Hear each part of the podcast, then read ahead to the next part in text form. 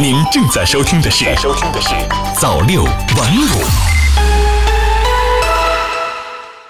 朋友你好，今天是二零一九年七月二十八号，星期天，欢迎收听早六晚五周日特别节目一周新闻回顾。让我们一起来看看本周都发生了哪些大事小情吧。七月二十二号，据外交部网站披露的消息，此前任外交部新闻司司长、外交部发言人的陆康已经调任外交部北美大洋洲司任司长。华春莹接棒陆康，升任新闻司司长一职。美国财富杂志公布了2019年世界500强排行榜，其中129家来自中国，这是中国上榜数量历史上首次超过美国。其中排行第414位的珠海格力电器股份有限公司和排行第468位的小米集团均为首次上榜。成立九年的小米是2019年世界500强中最年轻的公司。据中央广播电视总台中国之声新闻和报纸摘要报道，数据显示，二零一八年我国海上风电总装机容量为四百四十五万千瓦，在建六百四十七万千瓦。我国已经成为仅次于英国和德国的世界第三大海上风电国家。专家表示，发展海上风电将成为我国能源结构转型的重要战略支撑。下面是七月二十三号的消息。全国青少年校园足球工作领导小组办公室发布的报告介绍，教育部二零一九年计划遴选建设三千所足球特色幼儿园，以游戏兴趣为主，引导各类幼儿园广泛开展幼儿足球活动。国家卫健委规划司司长毛群安在新闻发布会上表示，电子烟的危害问题应该引起高度重视。目前，国家卫健委正在会同有关部门开展电子烟监管的研究，计划通过立法的方式对电子烟进行监管。交通运输部新闻发言人孙文健回应：儿童的乘车优惠政策只适用于长途客运和农村客运，不适用于公交、地铁、民航、铁路。二零一九国际泳联世锦赛男子五百米蛙泳预赛中，严子贝携手王立卓于第八组出战。第六道的严子贝以二十六点九三秒的成绩排名并列第六位，创造了新的亚洲纪录，游出了个人的最好成绩。下面是七月二十四号的消息，最高法发布强奸猥亵儿童犯罪典型案例。最高法刑一庭负责人表示。性侵害儿童犯罪严重损害儿童身心健康，严重违背社会伦理道德。人民法院对此类犯罪历来坚持零容忍的立场，对犯罪性质、情节极其恶劣、后果极其严重的，坚决依法判处死刑，绝不姑息。人社部官网更新全国各地区月最低工资标准情况和小时最低工资标准情况。数据显示，上海月最低工资标准全国最高为两千四百八十元，北京小时最低工资标准全国最高为二十四元。世界知识产权组织在印度首都新德里发布了二零一九年全球创新指数，中国今年排名第十四位，比去年上升了三个位次，实现了连续四年的排名攀升。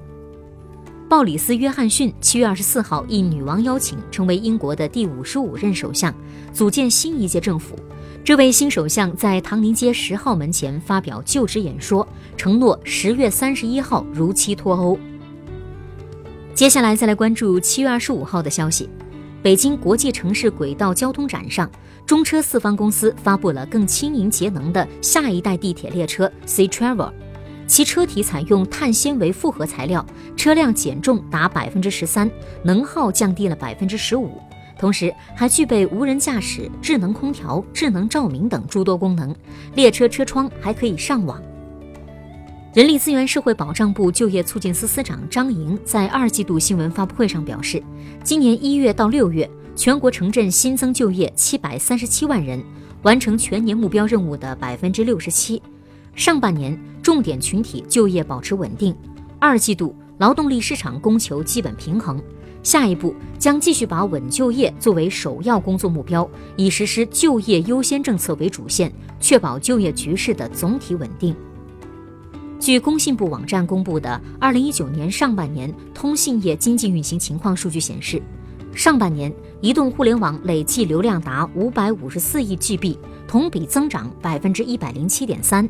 其中通过手机上网的流量达到五百五十二亿 GB，同比增长百分之一百一十点二。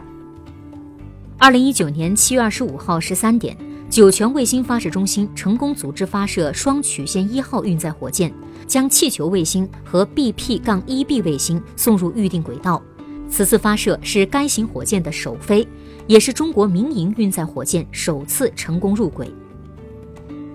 下面再来关注七月二十六号的消息，教育部体育卫生和艺术教育司司长王登峰表示，教育部将加强中小学体育与健康课和课外锻炼时间，明确学生每天要有两个小时体育锻炼活动，包括一小时在校内的体育活动和一小时到家后的室外活动，做到一加一，每天两小时。人社部召开二零一九年二季度新闻发布会，北京青年报记者获悉。全国统一的社保公共服务平台建设将于近期上线试运行，先期提供社保年度参保信息查询、待遇资格认证、养老金测算等服务。已经有二十五个省份完成了部分地区与国家社会保险公共服务平台的对接。华为公司在深圳发布了首款 5G 商用手机。华为消费者业务手机产品线总裁何刚在发布会上说。华为 Mate 20 X 5G 是目前全球唯一能够支持独立组网和非独立组网的 5G 双模手机。当天，华为同时宣布将进军电视行业，推出基于鸿蒙操作系统的智慧屏。智慧屏将于九月上市。下面再来关注七月二十七号的消息，国务院学位委员会发布《学士学位授权与授予管理办法》，办法规定，从本月起。我国学位授予单位不再招收第二学士学位生，相关高校院所为分类推动复合型人才培养，可以设置辅修学士学位、双学士学位、联合学士学位。国家电网发布的最新数据显示，七月二十二号到二十五号，全国发电量连续四天创历史新高，最高达二百三十五点三五亿千瓦时。在连日高温的拉动下，七月二十六号，华东、华中两个区域电网。天津、河北、山东、浙江、福建五个省级电网用电负荷创历史新高，其中浙江三天六次刷新用电负荷记录。广州、深圳、珠海等九个大湾区内地城市出租汽车行业协会相关负责人联合制定并印发了《大湾区内地城市出租汽车行业文明服务联盟公约》。公约明确规定。企业应不予录用发生多次违法违章、重大交通责任事故、严重营运违章等行为的驾驶员，并坚决抵制和严禁使用无从业资格驾驶员。对于因违反本公约而被其他企业清退的驾驶员，也将不被企业再次录用。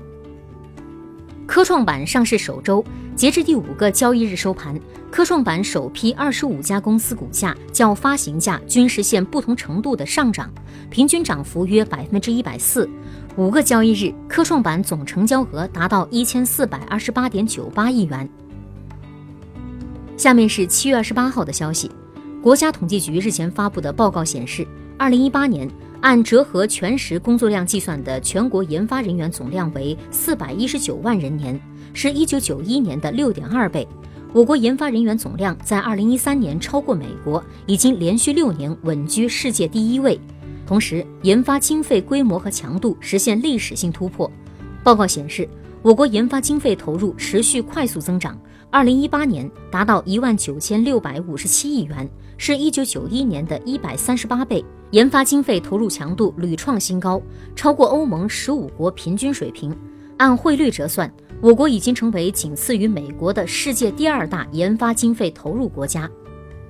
澳大利亚游泳协会当地时间二十七号晚证实，二十岁的澳大利亚游泳女将谢娜·杰克在六月底的一次赛外药物测试中被发现一种禁用药物检测呈阳性。按照相关规定。协会对这名选手进行临时禁赛，相关人员陪同他从日本的一个训练营返回澳大利亚，杰克也因此缺席七月十二号在韩国光州揭幕的世界游泳锦标赛。